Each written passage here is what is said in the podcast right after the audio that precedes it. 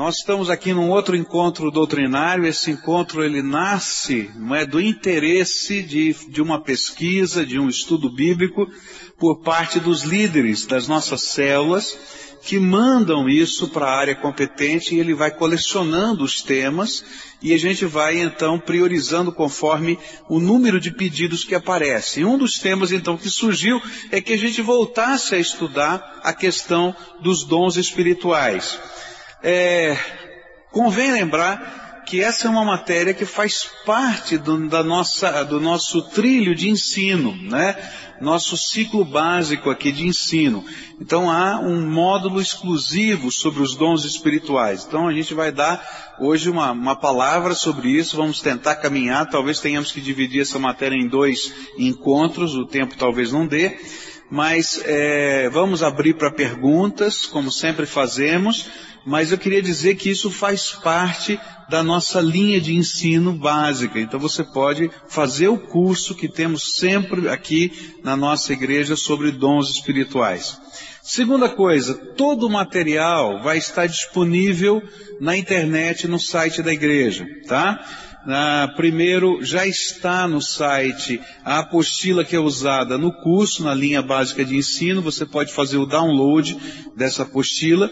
É, o material, tanto é, dos slides quanto o vídeo e o áudio desse encontro também estarão é, logo mais, não amanhã provavelmente, mas durante essa semana ou a semana que vem já disponível para vocês. Então isso facilita né, aquela angústia, será que eu vou conseguir pegar tudo? Então você vai ter todo o material à sua disposição, porque a gente entende que isso é ferramenta do trabalho dos líderes e nós gostaríamos que vocês pudessem ter é, esse material.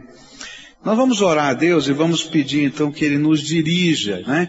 E aí vamos começar a estudar a palavra. Pai querido, dá-nos a tua graça, que esse seja tempo, Pai, de submissão à voz do teu Espírito, de busca na tua palavra das verdades e de muita tranquilidade de alma, de fazer aquilo que é o teu propósito. Que o Senhor esteja conosco aqui. É aquilo que oramos em nome de Jesus. Amém e amém. Queria dar uma dica para vocês, na verdade, duas dicas de livros que vale a pena você ter e ler. Se você ainda não leu o livro O Poder do Espírito Santo de Billy Graham, tá? Eu queria sugerir essa leitura. Eu não sei se o slide está pronto, vai soltando o slide aqui, que tem a capa desse livro. Não, volta lá.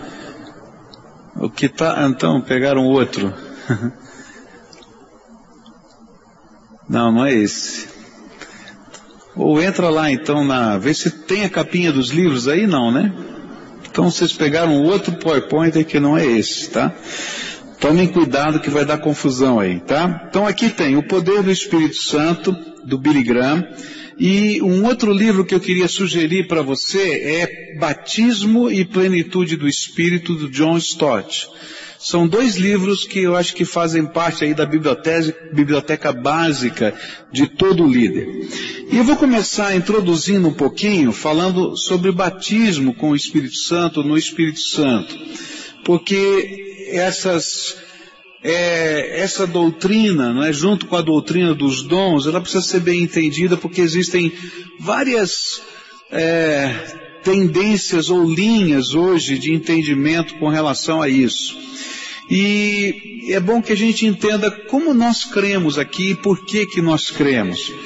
Então, o que é o batismo do Espírito Santo e como ele acontece, quando ele acontece? Então a primeira coisa que a gente vai aprender na Bíblia é que o batismo com o Espírito Santo é uma bênção espiritual que acontece simultaneamente ao recebermos Jesus como Senhor e Salvador da nossa vida. E é o momento em que o Espírito Santo entra e sela o nosso coração para nossa salvação. Existem duas posições clássicas sobre o batismo do Espírito Santo. A primeira delas é que o Espírito Santo convence, vamos dizer assim, essa seria a doutrina pentecostal, tá? O Espírito Santo convence do pecado, da justiça e do juízo. A pessoa se converte, tá? Mas ela não recebe o Espírito Santo.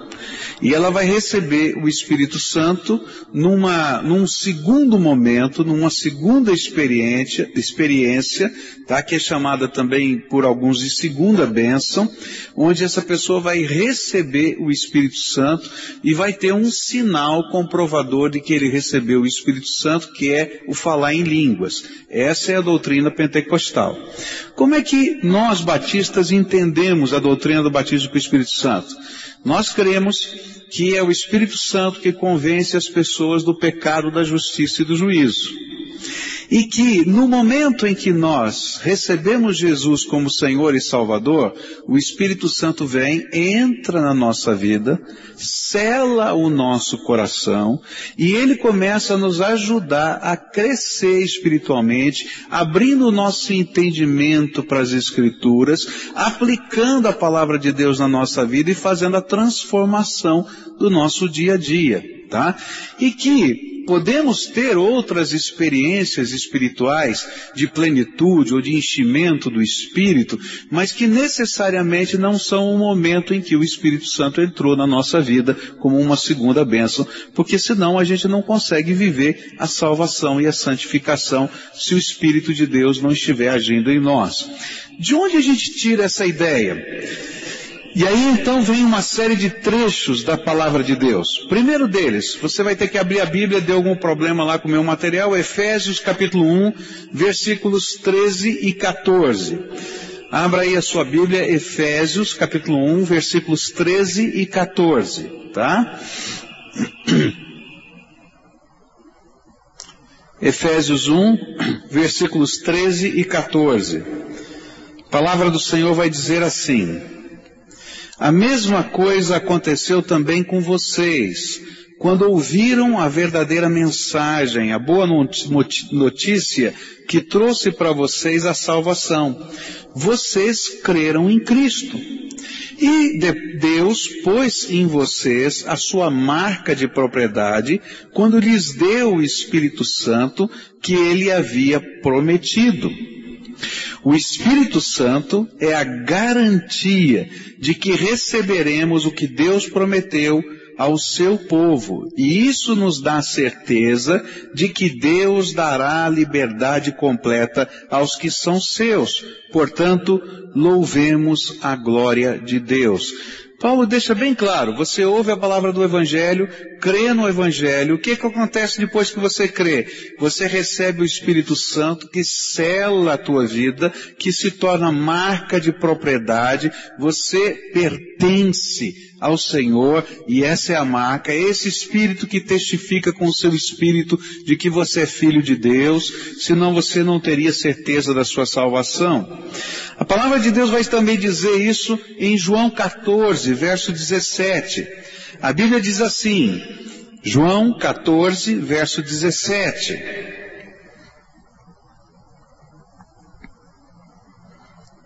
Diz assim a palavra do Senhor o mundo não pôde receber esse Espírito, porque não o pode ver, não o pode ver nem conhecer.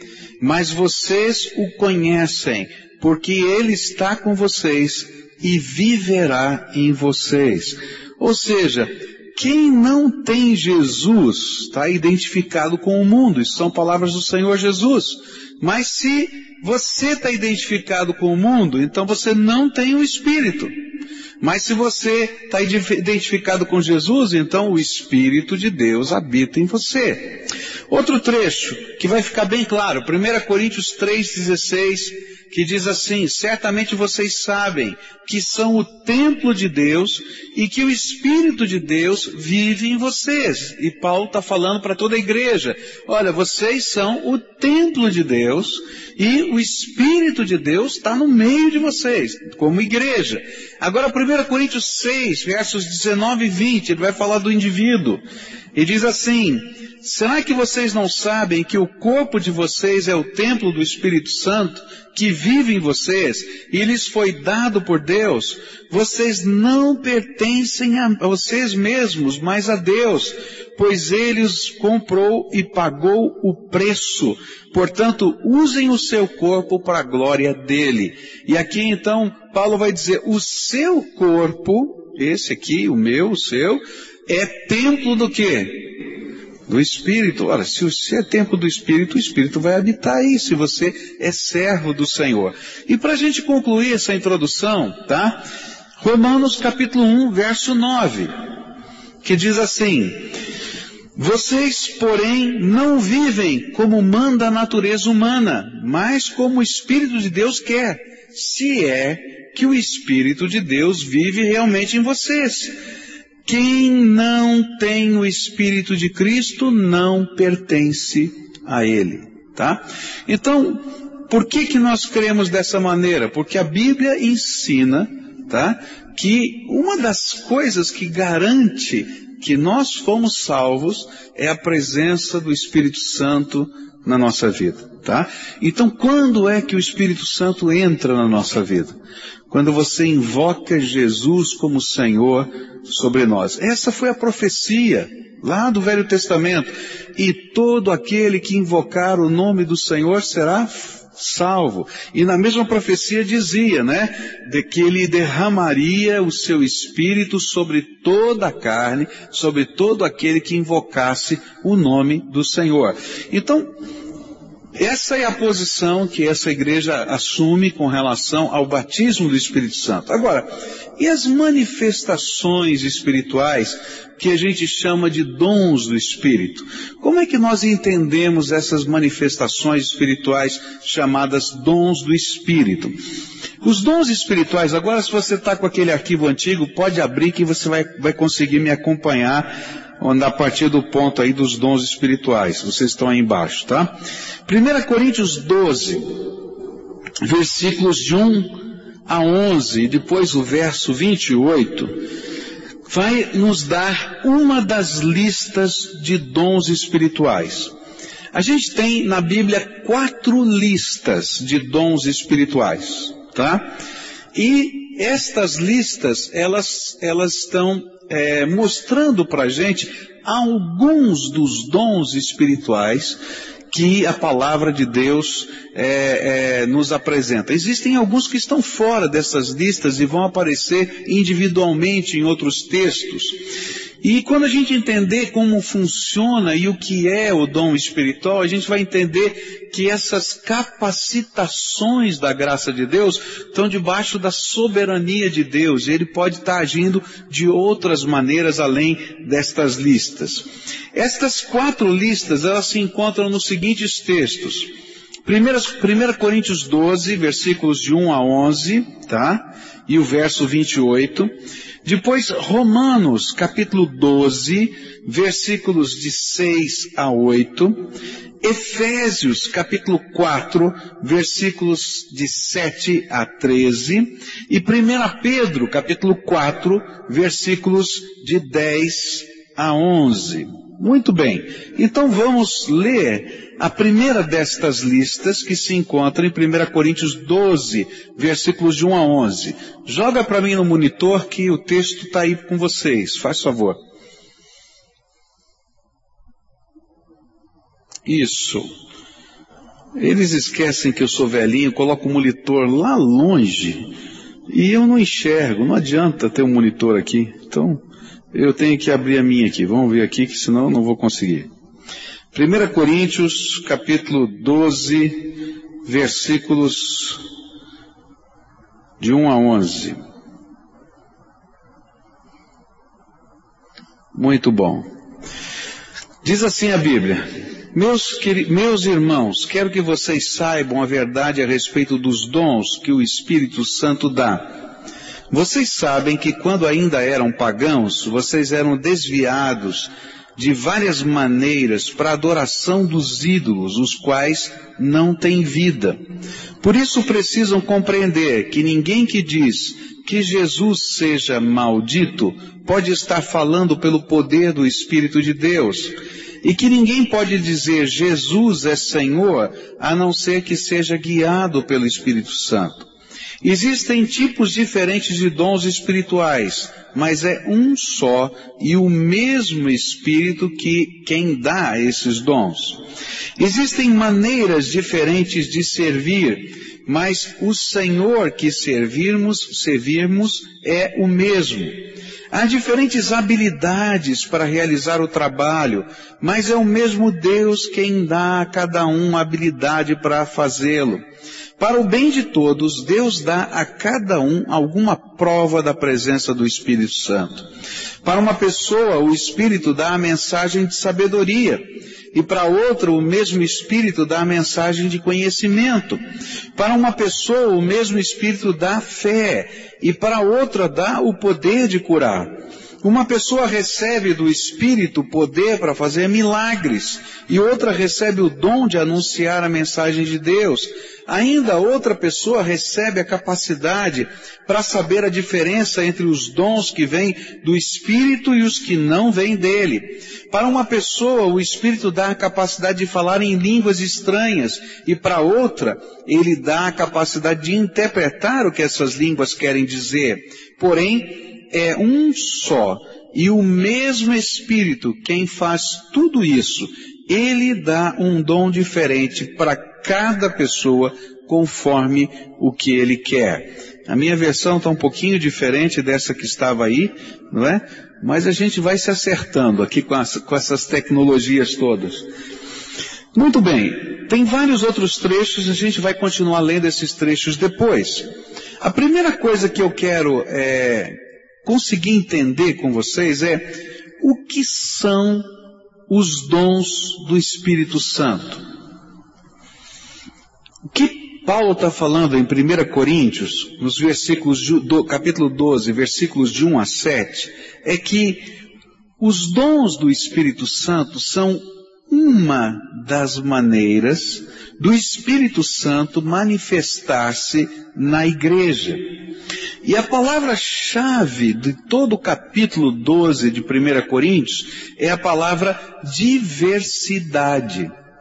Existe diversidade de dons, existe diversidade de ministérios, existe diversidade de operações. É isso que a palavra de Deus vai dizer. E nos versículos de 1 a 6, ele vai dizer para a gente exatamente isso. Ele vai dizer o seguinte, que o Espírito Santo se manifesta na vida da igreja de três maneiras diferentes. Ele se manifesta através de dons, ele se manifesta através de ministérios e ele se manifesta através de ações ou operações em algumas versões diferentes da Bíblia. E aí eu tenho que entender essa dinâmica do Espírito, porque através dessa grande diversidade de coisas que estão acontecendo no meio da igreja, há uma trindade divina que está por trás de tudo, porque tudo provém da trindade divina, tanto os dons quanto os ministérios, quanto as, as ações. Então, se a gente estivesse aqui olhando para isso, é, entender, não é, o que significa os dons, eu diria o seguinte: os dons, tá, são certas capacidades concedidas pela graça e poder de Deus que habilitam pessoas para serviços específicos e correspondentes. Ou seja, Deus, na sua graça, ele coloca um sinal da presença dele no meio do povo de Deus, capacitando pessoas com a sua graça para servirem aos outros. Então, o que, seriam os dons? Essas capacitações da graça, tá? Que se manifestam no meio da igreja, para que eu, como pessoa que recebi essa capacitação, esteja servindo outras pessoas e o reino de Deus. Esses são os dons, tá?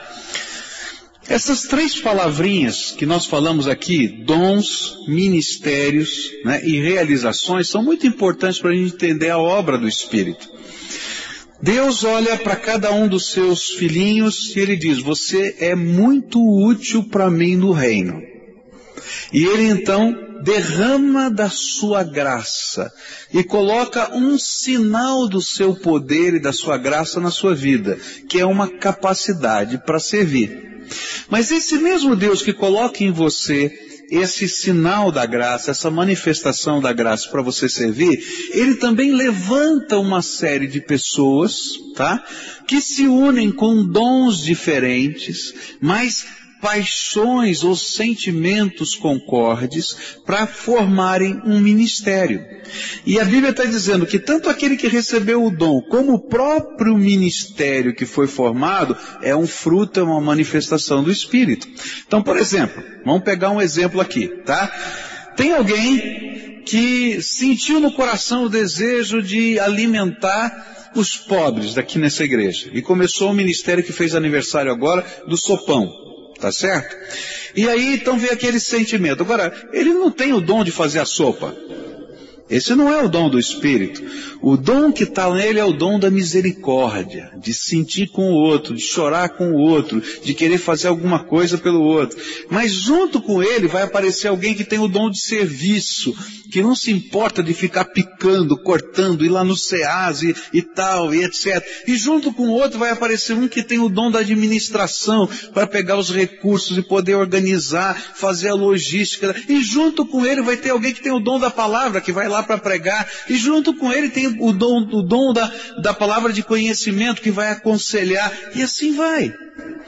E de repente o Espírito Santo se manifestou através desses vários dons, mas ele se manifestou também através de um ministério de um grupo de pessoas que se uniram para um serviço comum. E sempre no reino de Deus, os serviços vão ser feitos assim. Vários dons diferentes se unindo em torno de uma visão, de uma paixão, de uma, de uma necessidade de um propósito. E Paulo está dizendo, isso é manifestação do Espírito Santo de Deus na vida da igreja. Terceira palavrinha que está lá são as operações, tá? Então a primeira a gente viu que são dons, são os carismas, a segunda são as diaconias, que são os serviços, os ministérios, e a terceira então são as operações, ações, ou no grego energêmata, que são as energias, são os movimentos do Espírito. É como se Deus estivesse não apenas dando os dons e os ministérios, mas ele estivesse energizando o seu povo, empurrando o seu povo. Então, todos nós somos frutos dessa ação do Espírito. Por exemplo, você está na sua casa e de repente vem aquele sentimento, tenho que ligar para fulano. E de repente você pega o telefone e liga para fulano. Tá? E a pessoa do outro lado diz assim, foi Deus que mandou você ligar para mim. Foi mesmo. Segundo a Bíblia é verdade, foi mesmo. Sabe por quê? Porque isso é uma operação, uma energia, um movimento do Espírito. Eu não sou ligador oficial da igreja. Tá entendendo? Nem tenho o dom de ligação. Não é isso. O que eu senti foi um mover do Espírito, um empurrar do Espírito. E a Bíblia está dizendo que o Espírito Santo se manifesta na vida da igreja através dos dons, dos ministérios, tá? E desses movimentos ou operações, energias, você pode escolher a melhor palavra, tá? Agora, de onde vêm os dons? Os dons espirituais são dons da graça de Deus, são presentes gratuitos e imerecidos. Isso vai aparecer em vários textos e eu estou sem a tecnologia para mostrar para vocês. Então vou só citar Romanos 12, 6, Efésios 4, 7, 1 Pedro 4, 10, Romanos 6, 23 vai falar que os dons espirituais são dons que vêm da graça de Deus. A própria palavra carisma, tá? A raiz dela em grego é caris ou raris, que é traduzido para o português graça. Então são manifestações da graça de Deus Então de onde vem o dom? O dom não vem porque você é bom, porque você é maravilhoso, porque você é super santo, porque você é isso, porque você é aquilo. O dom vem porque Deus quis derramar sobre você um pedacinho da sua graça. E Ele quer usar a tua vida imperfeita, incompleta, cheia de dificuldades, para honrar o nome dele nessa terra, servindo e abençoando outras pessoas. Esse é o sentido do dom. O dom não é uma marca registrada de que você é o super santo. O dom simplesmente é que a graça de Deus se derramou na sua vida num determinado momento para você fazer diferença nessa terra. Outra questão importante sobre os dons do Espírito. Os dons do Espírito nos são emprestados. Porque os dons do Espírito são manifestações da graça. Existem duas palavrinhas gregas muito importantes. Uma palavra é doron, que quer dizer dom, presente e dádiva, tá? Por exemplo, Jesus Cristo é o doron de Deus, é o dom de Deus. O que, que significa isso? Você faz o que você quiser com o doron. Você pode receber Jesus, como também pode não receber Jesus. Você pode abrir mão desse presente de Deus. Agora, o Haris, a graça, é uma manifestação da graça poderosa de Deus na tua vida, visando um propósito no reino de Deus. Por isso que eu uso essa expressão que parece esquisita. Os dons espirituais nos são emprestados, porque eles vêm da graça de Deus para cumprir um propósito. E é por isso que Paulo vai dizer, segundo a graça que me foi dada, fiz o que fiz. E ele estava dizendo, segundo a graça, ou segundo a manifestação da capacitação da graça de Deus, eu pude fazer a obra que fiz pra, que dele me deu para fazer. Então, conforme a necessidade no reino de Deus, conforme o desafio que Deus tem para a tua vida, você pode dobrar o joelho, tá? E Deus pode te dar uma capacitação, que pode ser temporária, e que pode ser permanente. Quem manda nisso é Deus. Às vezes você vai ter uma capacitação para aquele momento, porque naquele momento você precisa de algo especial da graça de Deus. Mas como também pode ser alguma coisa que vai se tornar permanente na tua vida e vai ser uma área da tua vida, do teu ministério, do teu dia a dia, em que você vai se, vai se dedicar com profundidade. Mas é importante você entender que tudo é graça de Deus que está sendo derramada sobre você. Tá claro isso? Tá dando para entender? Mesmo sem tecnologia aí para você acompanhar? Então tá bom, vamos tentar caminhar aqui, tá? A Bíblia, além de dizer que os dons são imerecidos, eles são provenientes da trindade divina. Por exemplo, 1 Coríntios capítulo 12, versículos 4 a 6, ele vai dizer assim, é o mesmo Deus que está dando, é o mesmo Senhor, que é Jesus, que está dando, é o mesmo Espírito que está dando. Ele está dizendo, olha, é a trindade divina que está dando esses dons. A Efésios 4, versículos 7 a 11 vão dizer que eles são os dons do Cristo ressuscitado e glorificado. E ele está derramando esses dons sobre a igreja. E 1 Pedro 4, quando faz a, fala da lista dos dons que está lá, ele diz eles são dons que provêm de Deus. O que ele está dizendo? Quem está derramando os dons é a trindade divina e o Senhor está fazendo essa obra, não é? E esses dons é, são dons também da soberania de Deus, ou seja, Ele, é Ele Deus quem escolhe e distribui os dons. Vamos dar uma olhada aqui em 1 Coríntios 12, verso 11, tá? Abra aí a sua Bíblia, 1 Coríntios 12, verso 11. Vou ler na versão antiga e depois na versão nova. Diz assim: Mas um só e o mesmo Espírito realiza todas estas coisas, distribuindo-as como lhe apraz a cada um.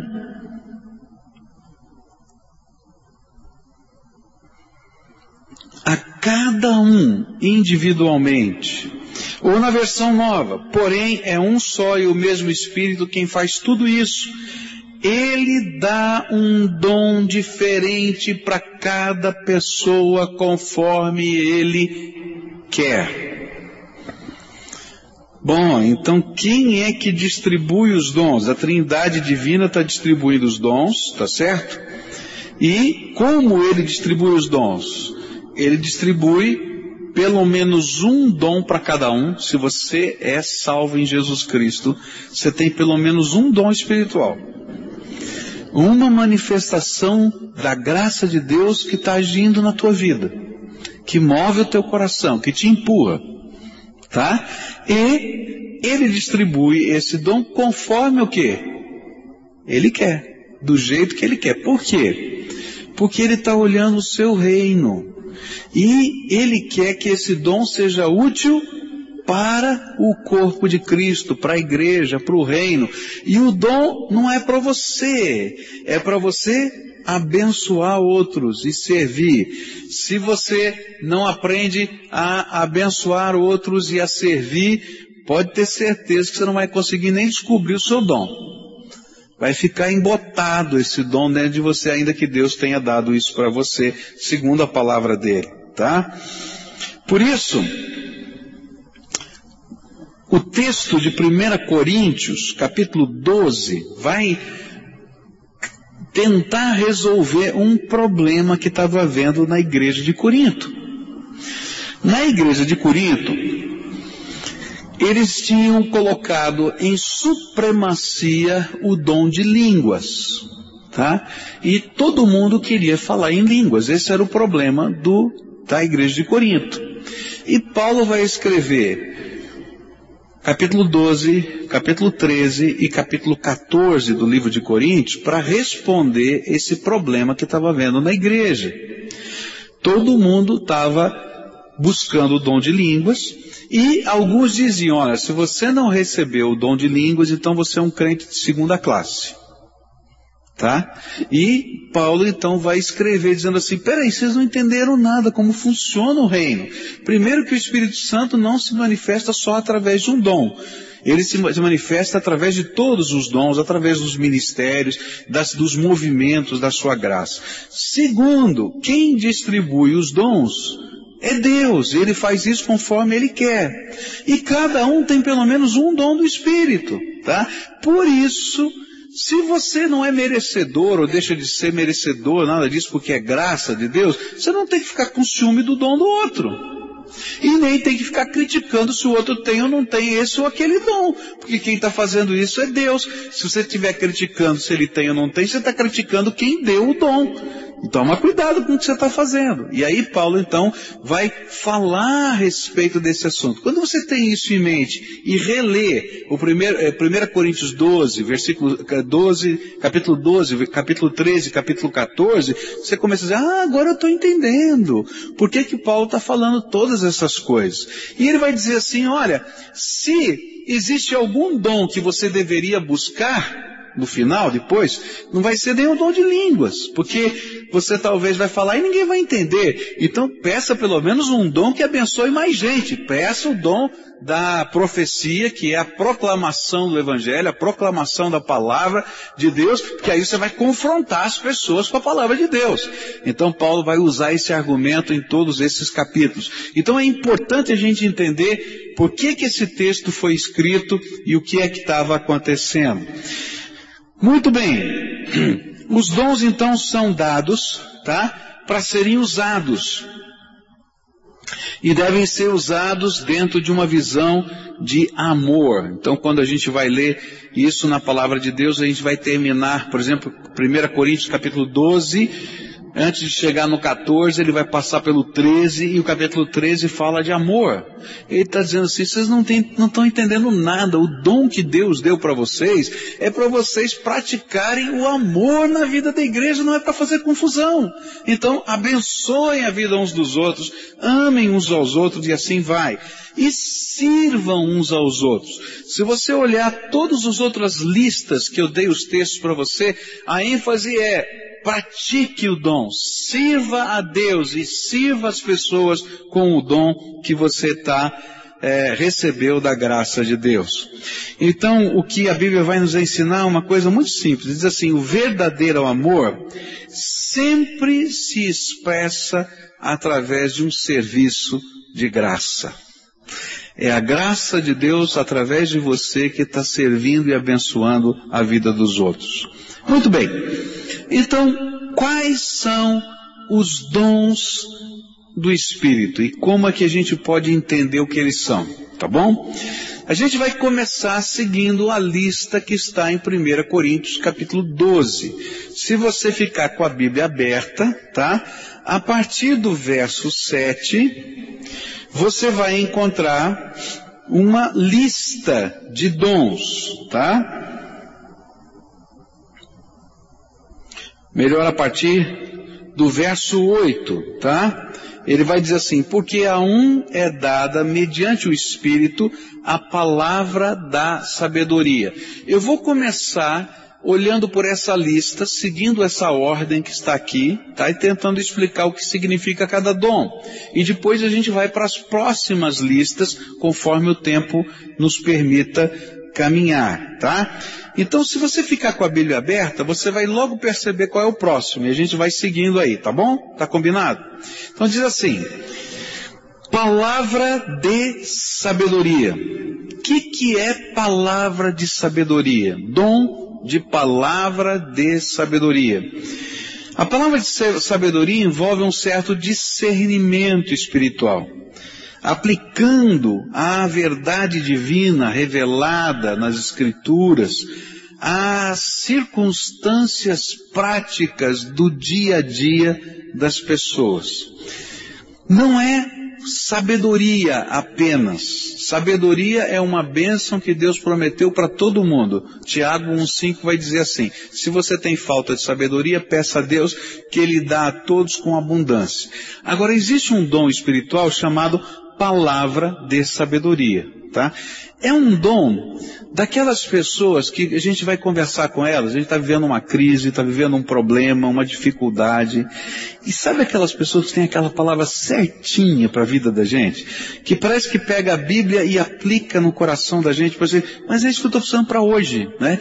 Assim, um, aquela iluminação da graça de Deus para transformar em sabedoria prática o que, que a gente tem que fazer, como a gente tem que fazer, como é que a gente responde, como é que a gente lida com aquele problema. Aqueles valores todos da Escritura são traduzidos em ação prática do dia a dia. Isso a Bíblia chama de palavra de sabedoria. E normalmente é um dom do Espírito, tá? Que capacita pessoas no corpo de Cristo a ministrarem aconselhamento um na vida do outro. Você já conversou com alguém que, que parece que quando você conversa, olha, batata, o homem, a, a mulher, a pessoa, olha, que palavra sábia, que, que, que, olha, que visão da realidade que eu não tinha percebido. Isso a Bíblia chama de palavra de sabedoria. A sabedoria na palavra de Deus, né, sabedoria lá de Tiago, não é conhecimento teórico, é a arte de viver, a capacidade de enxergar a vida e de resolver situações, de lidar com os problemas, de lidar com os conflitos. Isso a Bíblia chama de sabedoria. Mas a palavra de sabedoria é essa capacidade transformada em aconselhamento, é essa capacidade transformada numa expressão de ajuda ao outro discernindo e ajudando a discernir a vida do outro. Tá claro isso para vocês? Tranquilo? Tá?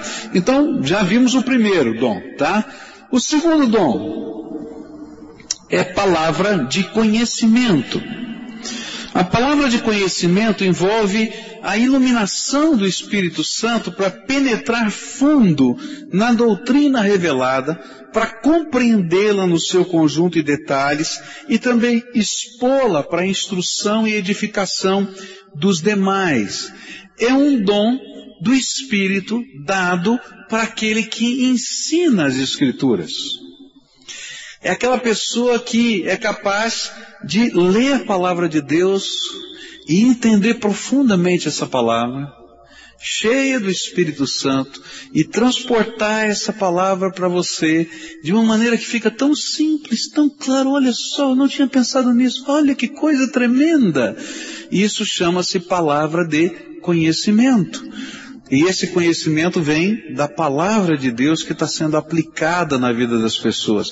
E é um dom que está ligado ao ensino da palavra de Deus, ao discipulado, está tá ligado a, a, a, a, gente ministrar na vida de, dos outros para que eles possam crescer espiritualmente no conhecimento de Deus e da sua palavra.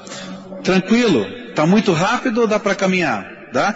Que eu estou preocupado para a gente tentar dar um panorama para vocês, tá? Depois tem os livros e vocês podem ir mais fundo. Vamos lá então para um terceiro dom do Espírito. É fé. Ok. Essa aqui não é fé salvadora, tá? Porque todos nós podemos ter fé salvadora, tá? Mas é algo que provém dessa fé salvadora. E é uma medida mais elevada dessa fé, mediante da qual, a qual nós podemos ver e, participar de coisas maravilhosas que Deus realiza. É aquela capacidade de ver e trazer à realidade aquilo que não aconteceu e que Deus vai fazer. É isso que é o dom da fé. Eu me lembro de uma senhora, eu estava pastoreando uma igreja em São Paulo, e a igreja tinha um sonho, comprar uma propriedade do lado dela. E esse sonho já estava no coração da igreja há 25 anos. E o dono da propriedade era uma pessoa muito complicada, ele fazia o preço, quando a gente chegava lá, nomeava a comissão, aquela coisa toda, levava para a assembleia, votava na assembleia, aí quando voltava, tudo, tudo acertado, dizia, não, mudei de ideia.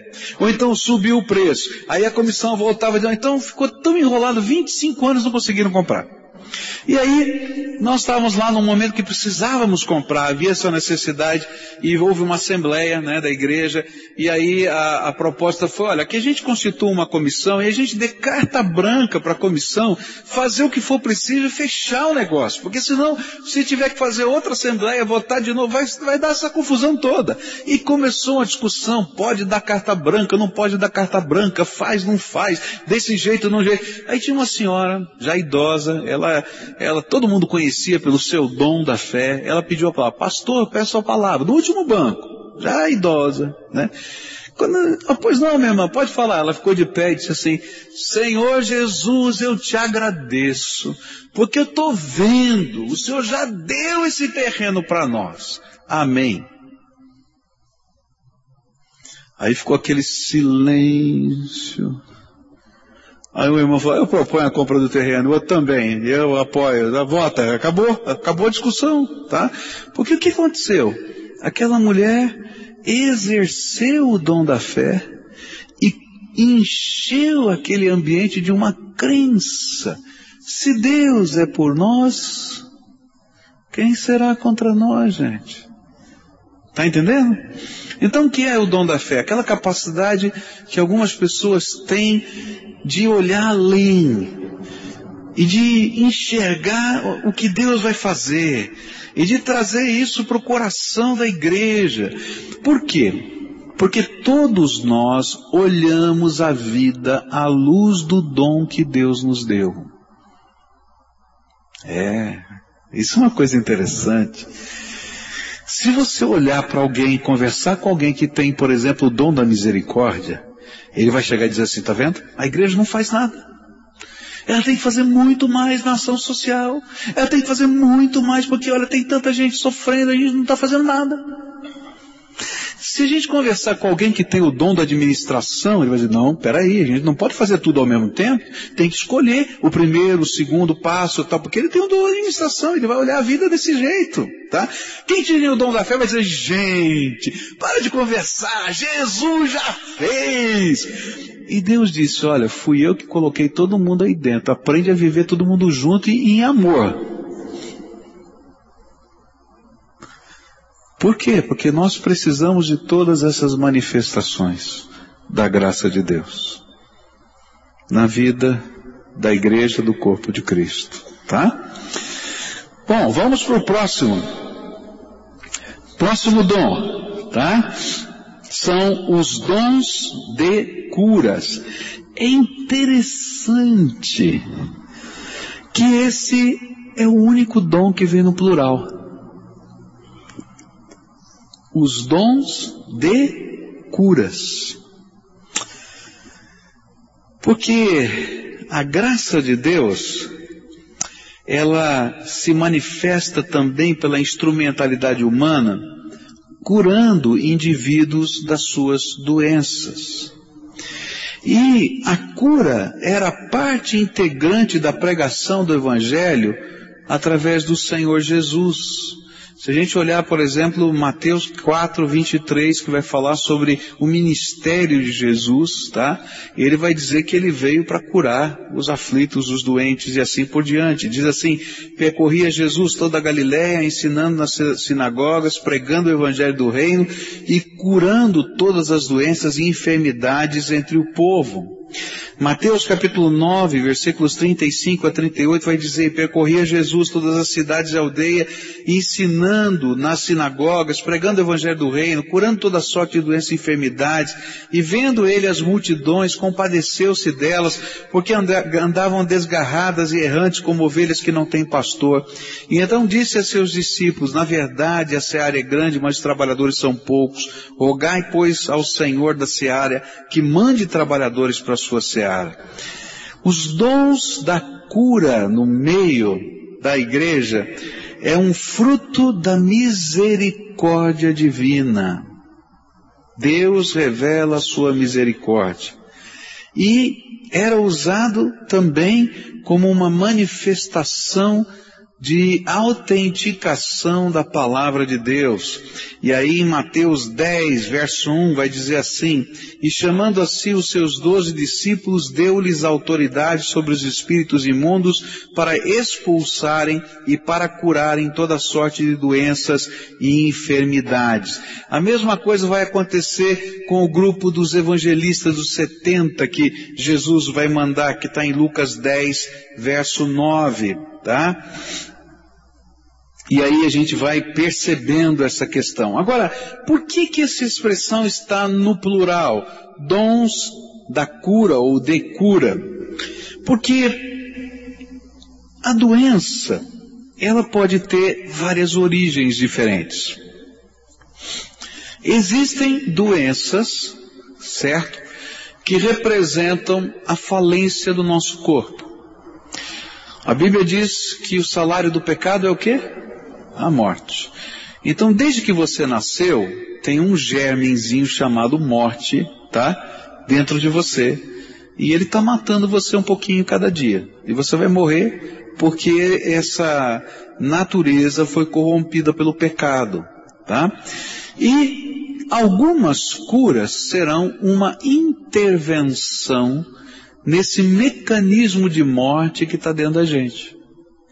E pela misericórdia de Deus vai haver restauração daquilo que está ruim, quebrado, mas na verdade ele está trazendo o, o, o, prolongando esse sentimento de vida e, e interrompendo a ação da morte. Então, em alguns momentos a cura é um milagre de Deus restaurando aquilo que é a sentença de morte sobre nós temporariamente, porque todo mundo até a volta de Jesus vai morrer, mesmo quem for curado, vai morrer, tá? E esse germe vai continuar trabalhando dentro de nós. Mas a palavra de Deus vai dizer que existem doenças, tá? Que têm uma origem demoníaca. E existem aquilo que é, Jesus chamou de espíritos ou espírito de enfermidade. Jesus curou uma mulher que estava doente há muito tempo e ele repreendeu o espírito de enfermidade. Então existem algumas doenças que a cura virá pela expulsão de demônios que já é diferente da cura, que é a restauração do corpo. Por isso que são os dons da cura. Mas existem doenças que a Bíblia ensina que serão curados através do compartilhar da alma. E lá em Tiago diz assim, olha, você, se você quer ser curado, você confessa os seus pecados uns aos outros, chama os presbíteros da igreja que vão ungir você com óleo, tá? E você, então, se houver pecado, será perdoado e você vai receber a cura. Por quê? Porque existem algumas doenças que são doenças da alma e que afetam o corpo. E a cura vai acontecer pela manifestação da graça de Deus, curando os sentimentos da nossa alma, as coisas que estão travadas dentro do nosso coração. Hoje a ciência chama essas doenças de doenças psicossomáticas, tá? Mas elas são doenças iguaizinhas, aparecem nos exames igualzinho. Só que a origem, o desencadeante dessa doença são os males que estão guardados dentro do nosso coração. E a Bíblia vai dizer que Deus vai usar pessoas de maneiras diferentes para que as curas da sua graça, que são ação da sua misericórdia, aconteçam no meio do povo de Deus. Algumas pessoas vão curar-se milagrosamente, simplesmente porque Deus vai lá e mexe no corpo e diz, ó, oh, está quebrado, vamos consertar. Pronto. Não me pergunta como funciona, que eu não tenho a mínima ideia. Tá? Não tem mesmo, tá? Outras pessoas que vêm, quem sabe, de um, de, um, de um ataque demoníaco, de uma história de vida de prisão demoníaca, vão estar tá vivendo enfermidades demoníacas. E aí, de repente, alguém vai chegar lá, ó, espírito de enfermidade sai, e vai sair mesmo, acabou e ela vai ficar curada. Tá? Mas outras pessoas vão sentar com alguém que tem, quem sabe, a palavra de sabedoria, que vai ouvir aquele coração, vai dizer, ó, oh, isso aqui é pecado, esse sentimento que você está guardando no teu coração tem que ser confessado para Deus, você tem que liberar perdão, você tem que fazer. E aí quando começa aquilo, Deus começa a trabalhar na alma, começa esse trabalho de cura interior, e de repente ele ora, aquela pessoa fica boa. Tá? E é por isso que esse dom é o único que vai vir no plural. Porque na verdade Deus vai usar várias ferramentas para poder trabalhar esta questão. E vai envolver muitas circunstâncias. Algumas, por exemplo, é, dessas circunstâncias serão perdão de pecados que estão magoando a gente e que precisamos não apenas perdoar os outros, mas nos perdoarmos a nós mesmos. E aí o Espírito de Deus vai trabalhar e a gente vai poder então é, perceber essa graça de Deus trabalhando na nossa vida. O que, que a gente aprende aqui? É que há variedade de doenças e meios de Deus nos usar para cura. E é vontade de Deus que nós estejamos exercendo esse dom hoje, ou estes dons hoje, quer seja orando pelos enfermos, quer seja trabalhando com a mente perturbada, com palavras de sabedoria, quer seja com atos estupendos que não provém de nós, mas do poder do Espírito Santo mexendo nas estruturas humanas, no corpo da gente de uma maneira incrível. Mas é importante que nós nos lembremos que toda manifestação do Espírito deve ser para edificação. Portanto, as realidades espirituais não podem ser perdidas de vista. Se Deus fizer uma cura, Ele tem um propósito não só de abençoar aquela vida naquele instante, mas de revelar sua glória para aquela família, para aquela casa, para a igreja dele, para o povo de Deus. Ele tem um propósito. É isso que a Bíblia está querendo dizer e eu vou ter que trabalhar dentro desse propósito. E talvez seja importante a gente entender que mesmo Jesus, passando pela terra, ele não curou todos os enfermos. Todos os enfermos que, que estiveram na terra no tempo de Jesus e nas cidades que Jesus estava foram curados? A Bíblia diz isso? Não. Existe uma dinâmica nisso, tá? E perguntaram para Jesus sobre o cego de nascença, lembra disso? Perguntaram para Jesus assim, ó, escuta, de quem é o pecado? É dele ou do pai dele? tá? Ele disse assim, ó, não foi nem dele nem do pai dele. Ele, ele ficou cego e foi curado para a glória de Deus. Existe algo de Deus, da glória de Deus, que está acontecendo no meio da gente. Nem todas as doenças serão curadas. A gente aprendeu domingo passado, não é? Que milagre é também quando Deus diz não para a gente e a gente vai dizer, Senhor, estou aqui para te servir, não importa o que aconteça. Né? E ele diz, só pela fé alguns foram cerrados ao meio, né? E não foram libertos da serra. Tá? Alguns milagrosamente foram libertos, outros não. E o que está por trás é Deus continua sendo soberano, autor de todas as coisas, bondoso, tem um propósito para a nossa vida. Por quê? Porque se eu olho a vida apenas sob a perspectiva desse tempo terreno, então eu não consigo entender a justiça divina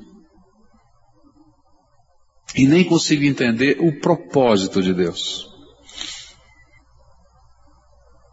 Não é verdade? Porque eu não consigo entender bons e maus vivendo aqui na terra. Eu não consigo entender porque morrem uns e outros ficam vivos, né? Como o pastor falou domingo passado. Tinha gente tão pior que a minha mulher, né? Podia morrer antes. Ele falou a verdade. A gente sente exatamente isso. Não é verdade?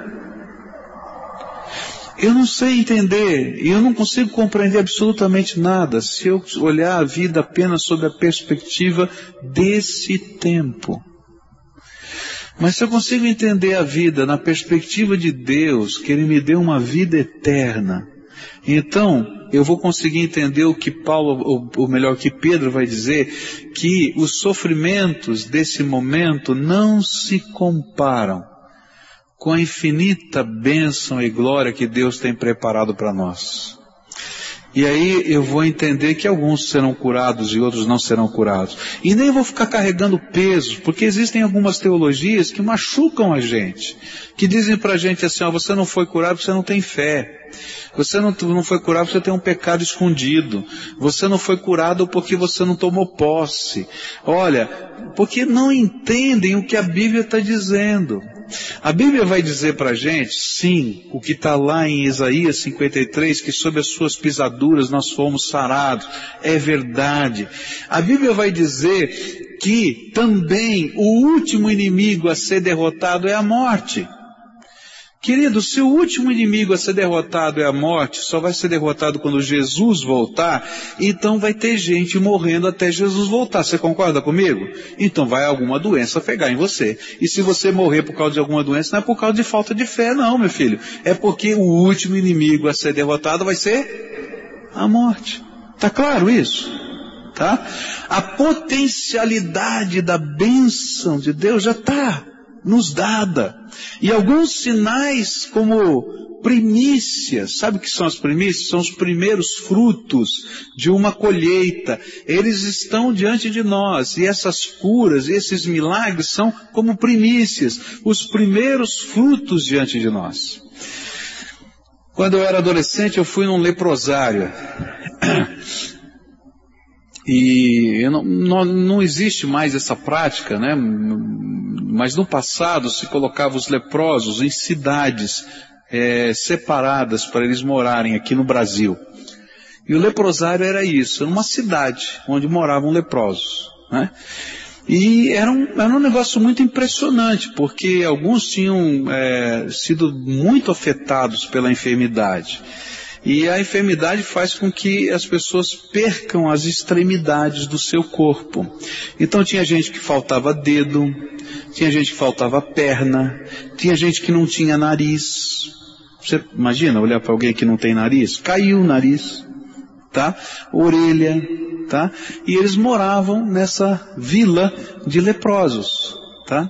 E nós íamos lá levar a palavra de Deus e orar. E eu convidei o meu pastor para pregar na, naquele local. Então tinha um auditório que era um cinema e foi feito um culto e encheu aquele cinema. E eu fiquei pensando, o que que esse pastor vai pregar para esses leprosos? E eu me lembro que eu estava ansioso, falei, mas que mensagem! E aí aquele pastor começou a falar sobre o céu as promessas de Deus no céu. Tudo que a Bíblia falava do céu. E aí olhou para aquelas pessoas e disse assim: hoje você não tem nariz. Mas olha, quando Jesus vier buscar você, Ele vai te dar um novo corpo. Perfeito, sem enfermidade.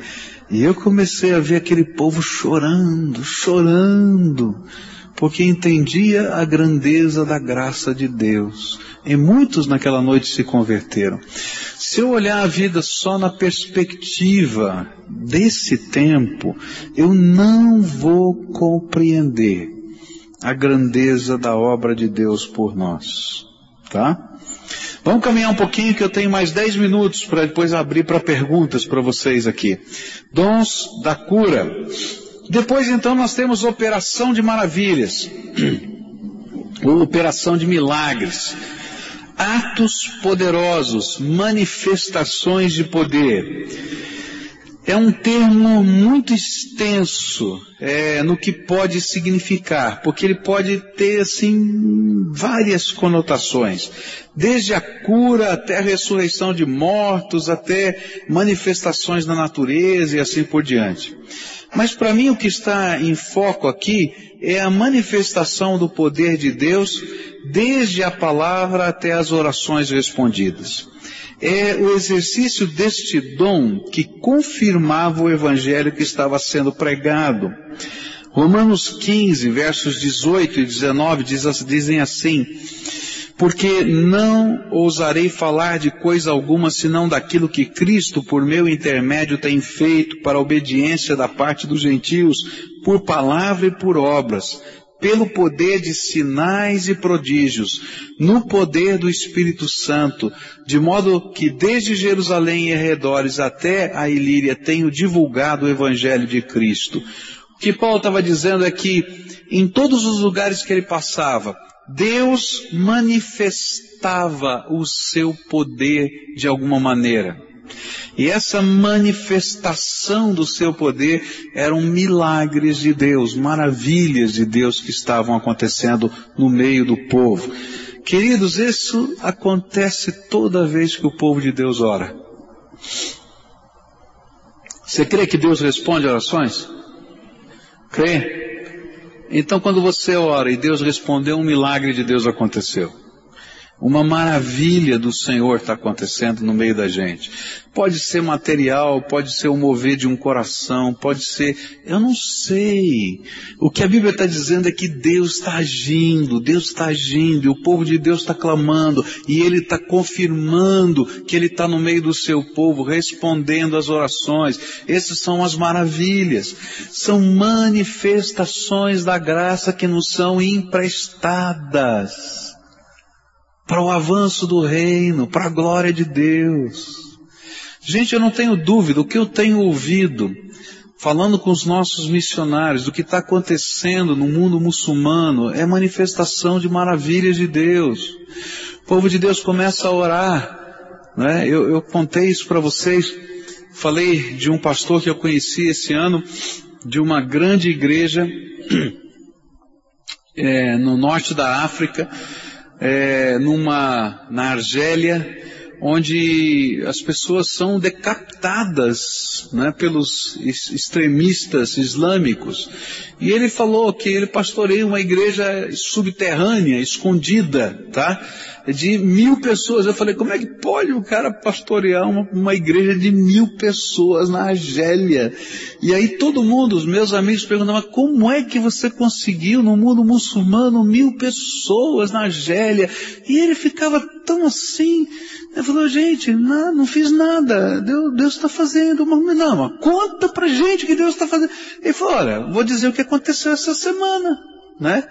Ele falou assim, tinha uma família que estava com alguém doente, tá? E eles estavam chorando porque essa pessoa estava muito doente, eles não tinham como tratar, não tinham como fazer, não tinha jeito. No meio da madrugada, apareceu um homem de branco no meio deles, né? E dizendo, curou aquele doente e disse para eles, olha, procurem o pastor fulano de tal, na rua tal, número tal, e ele vai explicar para vocês o que vocês precisam fazer. Eles chegaram lá, bateram na porta, eu falei a respeito de Jesus da salvação e batizei a família inteira. Mais de 20 pessoas naquela noite. É assim que eu tenho mil pessoas. Aí todo mundo ficou olhando pro outro assim, com cara de tacho, né? Que a gente queria o segredo, né? Estranho falou, gente, Jesus está vivo. Entendeu? Tá? Então, o que são operação de maravilhas? Não, não, o, o que tá, o que menos está é o personagem. O personagem aqui, se é fulano Beltrano que Deus está usando, não tem nada a ver. O que tem aqui é a glória de Deus. É a glória do Senhor Jesus. É o Senhor Jesus que está ouvindo a oração do povo. É por isso que eu estou falando aqui sempre para você. O importante não é quem ora, o importante é quem ouve. E quem é que está ouvindo? Jesus, o nosso Deus está ouvindo. Então toda vez que você está orando e vê uma resposta de oração, entenda, Deus está fazendo maravilhas no meio do seu povo. Amém? Tá claro? Tá? Bom, tem tempo ainda? Tem, ô, oh, tô conseguindo, hein? Olha, eu não acreditava que eu ia conseguir hoje. Hã? Não, foi, a, gente, a gente tem um acordo aqui, né? A Bíblia vai dizer que isso foi o que o povo de Deus pediu. Olha só, Atos 4, versos 29 a 30. A Bíblia diz assim, agora pois, Ó Senhor, olha para as suas ameaças e concede aos teus servos que falam, que falem com toda intrepidez a tua palavra. Enquanto estendes a tua, estendes a mão para curar e para que se façam sinais, prodígios pelo nome de teu santo servo Jesus. Olha que oração. A gente tem que fazer essa oração hoje, gente. O Senhor dá-nos coragem para pregar a palavra. Enquanto a gente está pregando a palavra, confirma essa mensagem, fazendo a tua obra maravilhosa no meio do povo aqui. Hebreus 2, versículos 3 e 4 diz assim, como escaparemos nós se descuidarmos de tão grande salvação, a qual, tendo sido anunciada inicialmente pelo Senhor, foi-nos depois confirmada pelos que a ouviram, testificando Deus juntamente com eles, por sinais e prodígios e por múltiplos milagres e dons do Espírito Santo distribuídos segundo a sua vontade.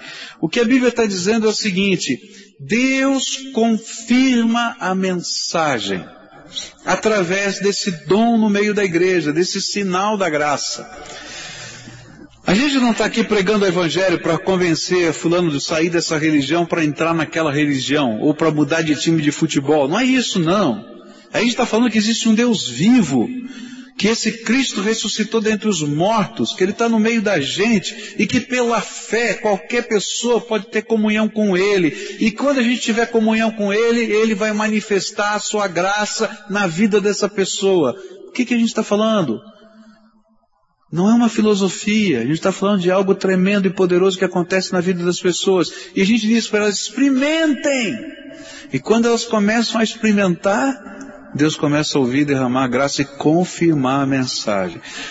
Eu não sei a sua experiência, mas nas campanhas de 40 dias que eu tenho feito com as minhas células, é incrível o número de orações de não crentes que têm sido ouvidas e respondidas. E como o Espírito Santo vai lá e resolve e faz, porque Deus está autenticando a mensagem que está sendo anunciada. Jesus está vivo, você pode ter comunhão com Ele, Ele pode ser o Senhor da tua vida, Ele faz coisas tremendas no meio do seu povo. Então, ora pelas pessoas, porque o importante não é quem ora, é quem ouve. Lembra disso. Se você lembrar disso, você vai ter mais ousadia para orar ainda, tá? Muito bem. Alguns estudiosos dizem que entraria nesse, nesse, nesse contexto das maravilhas, né? Toda forma de manifestação do poder de Deus, inclusive a expulsão de demônios. Né? Porque se tem uma coisa incrível é a gente olhar e ver o que Deus faz, né? E como Ele liberta pessoas e, e, e, há pessoas que, que ficam possessas por demônios e quando a gente repreende em nome de Jesus, você não consegue ver a não ser graça de Deus, libertação, transformação, mudança. A gente diz, o que que aconteceu? Jesus realmente fez uma obra tremenda na vida dessas pessoas. Próximo dom é o dom de profecia. Paulo deu grande importância a esse dom. os termos profeta, profecia, profetizar são empregados 22 vezes entre 1 Coríntios 12 até 1 Coríntios 14, tá? Então, nesses três capítulos, o dom mais enfatizado foi o de profecia. Mas o que é esse dom? É a capacidade que Deus, através do seu Espírito Santo, dá a homens para que transmitam a mensagem divina ao coração do povo. E esta é a essência da profecia, tanto do Velho Testamento quanto do Novo Testamento. O propósito da profecia é edificação, exortação e consolação. 1 Coríntios capítulo 14, verso 3 diz assim, mas o que profetiza fala aos homens para edificação, exortação e consolação. Outro propósito da profecia é convencer o incrédulo e levá-lo também a adorar a Deus.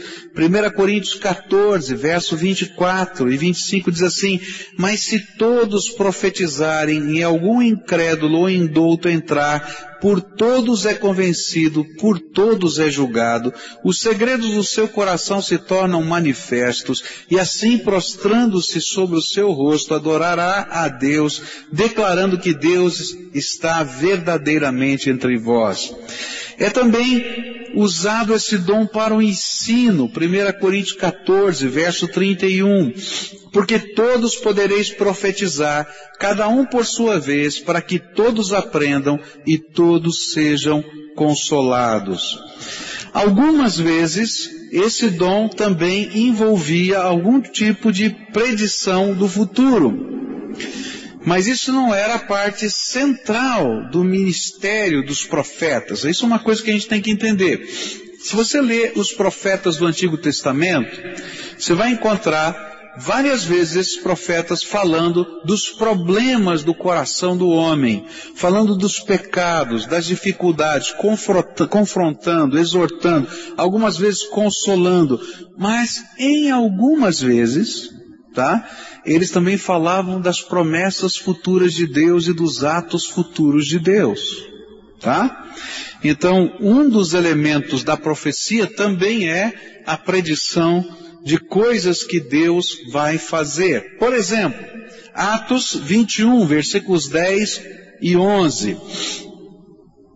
Diz assim, demonstrando-nos ali por, eh, demorando-nos ali por muitos dias, desceu da Judéia um profeta de nome Ágabo, e vindo ter conosco, tomou a cinta de Paulo e ligando os seus próprios pés e mãos, disse, isto diz o Espírito Santo, assim os judeus ligarão em Jerusalém o homem a quem pertence esta cinta e o entregarão nas mãos dos gentios.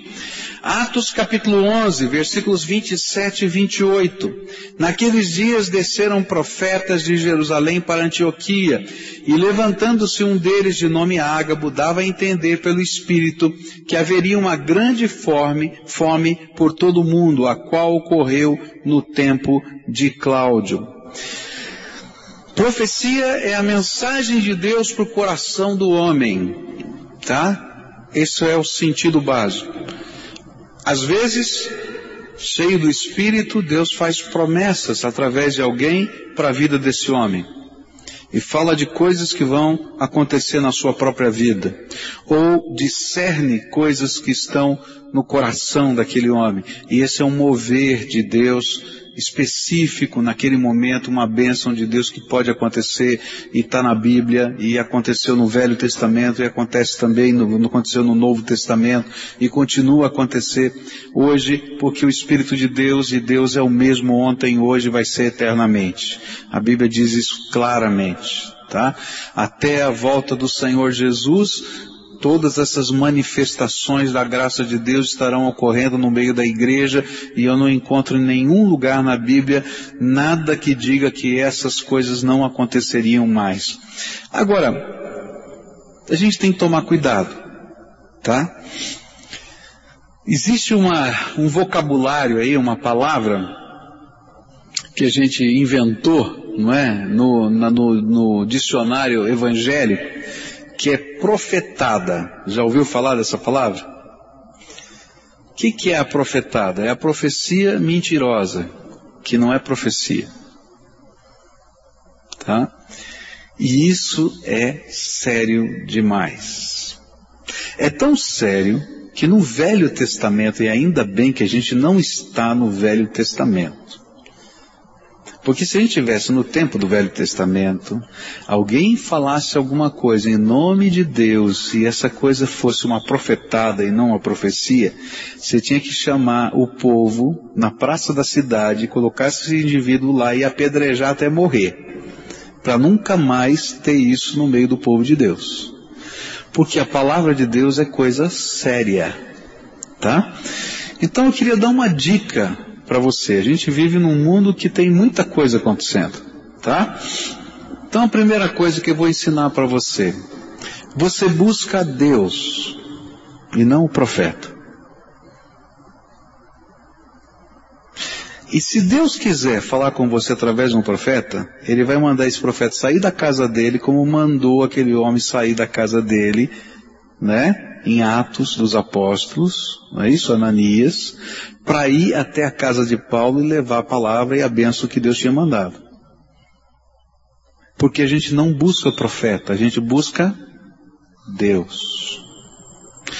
Toma cuidado porque Deus não se agrada quando a gente divide a glória que é dele com qualquer ser humano. Está claro isso para você? Segunda coisa, a Bíblia vai dizer que se algum profeta trouxer alguma palavra, tá certo? Você não pode desprezar as profecias que está na Bíblia, mas a Bíblia vai dizer que você deve julgar toda palavra profética que for dada. Tá certo? O que, que significa isso? Eu tenho que ver se essa palavra é coerente com a palavra de Deus. Se ela é coerente com os valores do reino de Deus. E Paulo começa falando a respeito disso. Ele diz assim no versículo 1 lá de, de 1 Coríntios 12: Eu não quero que sobre as coisas espirituais vocês sejam ignorantes. Ninguém cheio do Espírito Santo vai dizer que Jesus é anátema. Ou seja, vai dizer que Jesus é maldito, cheio do Espírito Santo. Não tem lógica. Então presta atenção. Tem que ter coerência, o que isso, esse ensino com o que está na palavra de Deus, porque Deus não faz confusão com a sua palavra. Terceira coisa, se te derem uma profecia a respeito do futuro, devolva para Deus e diz, Senhor, se é tua, eu quero, se é, não é tua, leve embora em nome de Jesus, porque é desgraça tá? E se for possível, evita até o caminho desse lugar que foi dito para você, porque se for de Deus vai acontecer e acabou. E se não for de Deus, você não vai ficar angustiado na sua alma, ah, Deus falou e não falou. Agora eu vou falar baixinho para os solteiros, toma cuidado com profecia sobre casamento. Tá cheio de profecia desse cara. Olha, Gente, Deus vai falar com você. Vai mostrar para você. Vocês estão entendendo o que eu estou falando? Tá? Existe, existe. É graça de Deus, é graça. Deus pode vai, usar, pode usar. É Agora tem muito falso profeta hoje falando um monte de abobrinha, fazendo o evangelho virar chacota nessa terra. E o que acontece? Semeando no coração das pessoas desilusão para com Deus. Ah, Deus me falou. Não sei se Deus falou ou se foi um profeta que não é profeta que está falando. Toma cuidado, gente. Tá? Então, quando a gente firma a nossa aliança com o Deus Todo-Poderoso, as coisas do poder dele vão acontecer na nossa vida, mas elas vão acontecer com naturalidade. Se tiver uma fila para o profeta te dar profecia, não entra nessa fila, pelo amor de Deus. Dobra o teu joelho, passa uma madrugada na presença do Senhor, que você vai ser muito mais abençoado. Entende o que eu quero dizer? Busca Deus. Busca Deus, não o profeta. que Deus vai fazer você, de um, você um profeta. Porque Ele não quer que haja intermediários entre nós e Ele. Só tem um intermediário. Quem é? Jesus. Você tem acesso direto ao trono da graça. Essa é a coisa mais importante. Tá bom? Bom, meu tempo acabou. A gente vai abrir aqui, eu continuo, nós vamos marcar a próxima data, vou divulgar, para a gente continuar, que a lista é grande, tá? Eu devo ter chego aí no que, que é o número 7 ou 8, que número que é? Hã? 6? É? Então, eu, eu, eu, colecionei pelo menos 19, então está faltando bastante, faltam 13, tá? Então a gente vai caminhar eh, depois. Mas eu queria abrir agora esse tempo, como a gente sempre faz, tá? Então são 9 e, e 7 minutos agora, se esse relógio estiver certo. Nós, nós temos um tempo até 9 e meia para perguntas e respostas, tá? Se não tiver pergunta, a gente vai embora mais cedo, tá? Mas quando der 9 e meia, a gente termina, porque esse é o nosso acordo aqui que começa às sete e meia e termina nove e meia, porque muitos líderes deixam seus filhos na casa, deixam gente em casa para ajudar e tal, etc. Então, o que eu vou pedir é que você faça uma fila aqui no microfone, tá? porque aí a gente vai seguindo a ordem das pessoas que querem fazer perguntas, tá? E vou pedir que a gente se atenha a perguntas do, da matéria que a gente já caminhou deixando os demais dons, como dom de línguas, etc., para o nosso próximo encontro, tá bom? Porque aí a gente vai caminhando numa sequência, senão a gente vai se perder aqui nos contextos. Pode ser assim? Tá combinado? Tá? E eu vou marcar a data dos outros todos que a gente preparou. Mas todo o material já vai estar disponível de tudo para você na internet. Fala, querido. Oi, pastor. Fala o seu nome para todo mundo. Oi, igreja. Boa noite. Meu nome é Ana Cristina. Ah, pastor, eu sempre tive um problema com o óleo de okay. ungir. Hoje de manhã eu li em Marcos 6, é, versículo 13: expeliam muitos demônios e curavam numerosos enfermos, ungindo-os com óleo. Uhum. Pastor, eu não, eu não entendo esse. É porque eu já vejo igrejas que tem óleo para amor, óleo para não sei o que, óleo para aquele. Enfim, tem óleo para tudo. Né? E tem outros que apenas têm um óleo de ungir. Que você vai em livraria evangélica, você vê uns óleozinhos. Mas aqui na palavra está escrito, ai daquele que fizer. Deus diz, não, não faça óleos.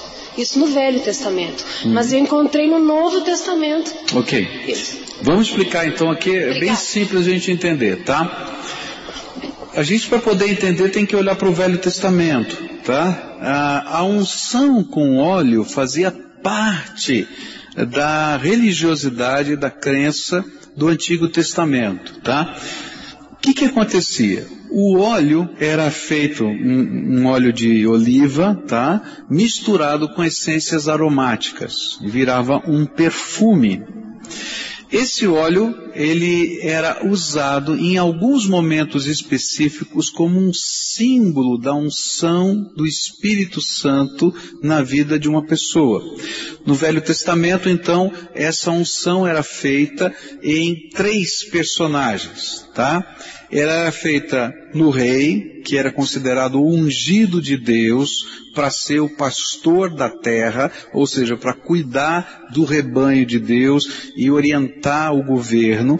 E o que que fazia? O sacerdote ou o profeta, ele pegava um, um, um, um chifre de, de carneiro cheio desse azeite perfumado, abria a tampinha, derrubava aquele azeite na cabeça e, e esse azeite escorria pelo corpo, pela roupa, pela barba, como está no Salmo 133 lá, até o pé dando a ideia de que a pessoa estava sendo revestida pelo Espírito. O outro personagem do Velho Testamento que era ungido com óleo também era o profeta. E o outro personagem que era ungido com óleo também, nessa mesma visão de ser ungido, de ser, de ser o revestido pelo Espírito, era o sacerdote. Muito bem. Esses eram os três personagens do Velho Testamento que eram considerados revestidos pelo Espírito e simbolicamente eles eram demonstrados através da unção com óleo. Muito bem. No Novo Testamento, a Bíblia vai dizer que todo crente é revestido do Espírito Santo de Deus. Todo crente é ungido do Espírito Santo de Deus. Tá? Todo crente recebeu o selo do Espírito Santo de Deus. É isso que a gente aprendeu, tá certo? Agora, a Bíblia vai dizer que em alguns momentos nós deveríamos simbolicamente, não é que o óleo tem poder, que ele é um milagroso, que ele tem um unguento um poderoso, nada disso. Simbolicamente, em obediência, quando orar por um enfermo, né, derramar um pouquinho desse azeite, para que ele possa ter, de uma maneira simbólica, essa, essa visão de que ele está sendo revestido pelo Espírito e que Deus está tocando a vida dele. Por quê? Eu posso ter inferências, mas eu não tenho respostas definitivas, tá? Eu não posso dizer biblicamente por quê. A Bíblia só diz, faça isso. Tá?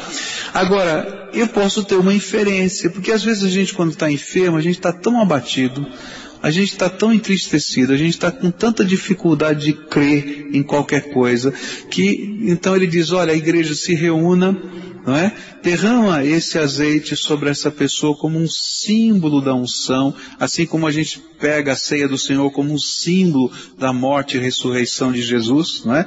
Não está lá nos elementos o corpo verdadeiro, nem o poder, mas ele é um símbolo, da mesma maneira o óleo é um símbolo, tá? E a gente ora por aquelas pessoas, e as lideranças espirituais oram por essas pessoas, por essa pessoa, pedindo que Deus faça um milagre de cura sobre essa vida. Então a unção com óleo no Novo Testamento, ele é um ato de obediência, tá? E de símbolo do revestimento do Espírito Santo. Só isso, tá?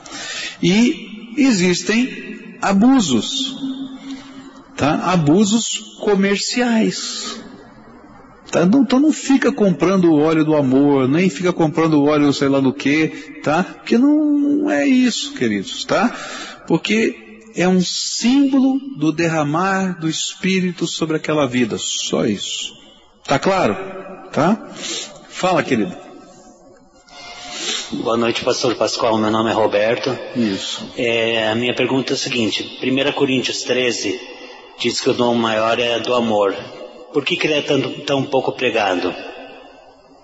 Uau, eu acho que o amor é bastante pregado. Eu não tenho dificuldade de entender que ele não é. Porque o amor, ele é pregado de muitas maneiras. Todo ato de, de carinho, de atenção, de serviço, é, todo ato de, de, de, de companheirismo, todo ato que a gente faz para ajudar alguém, para abençoar alguém, é uma expressão do amor, tá?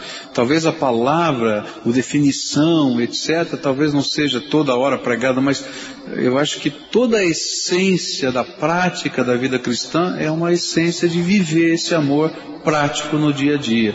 Então, até a gente estava falando agora há pouco, né, que é, o dom é dado para servir o outro e servir em amor. A gente está, então, qualquer dom que esteja aqui tem que ser uma expressão, uma pregação prática do amor. Se não for, não tem sentido, tá? Ok? Mais alguma pergunta? Então vem rapidinho para cá, senão eu vou levar bronca do povo aqui. Pastor, meu nome é Luiz Fernando. É, eu queria que o senhor entrasse mais ou menos nessa questão da profecia e da palavra de sabedoria. Porque hoje em dia eu, eu vejo uma grande dificuldade, assim, especialmente na minha geração, assim, mais jovem, que é, existe uma busca constante por revelações ou até é, experiências e não sei, não posso julgar se é certo ou errado buscar a experiência em si, com relação à profecia e às vezes existe até um abuso nisso, sendo que muitas vezes o que é necessário e eficaz para o momento é a palavra de sabedoria. Então assim, até para diferenciar, poxa, que tempo é a profecia, em que tempo é a palavra de sabedoria, é essa questão assim. Okay. Olha, eu diria o seguinte, hoje a maior necessidade que a gente tem é de que as pessoas saibam viver nessa vida, tá? Eu diria assim, os grandes problemas que estão acontecendo na sua casa têm a ver com como enfrentar a vida, como administrar o dinheiro, como educar os filhos, é, como é, se portar diante de um dilema ético, né? É, como resolver uma situação de conflito dentro do contexto de trabalho. Então eu diria assim, pessoas cheias do Espírito que podem ser nossos conselheiros, essas pessoas que tenham esse dom da palavra de sabedoria será, serão abençoadoras, porque elas vão traduzir em realidade prática aquilo que eu preciso vivenciar no dia a dia da minha vida. A, a profecia é a confrontação da vida, tá, com a palavra. Tá? Então vamos pegar os exemplos, tá? Nós temos dois exemplos de profecia que é do futuro no, no livro de Atos. O primeiro exemplo é quando Paulo vai para Jerusalém para ser preso. Se a gente olhar toda a história, está todo mundo dizendo para Paulo, Paulo, não vai para Jerusalém, não vai para Jerusalém, não vai para Jerusalém, não vai para Jerusalém, tá? Se você olhar o texto. Chega Ágabo, pega a cinta, amarra e diz, vai para Jerusalém, porque Deus vai te mandar prender lá e ele tem um propósito nisso. O que está acontecendo? Um confronto.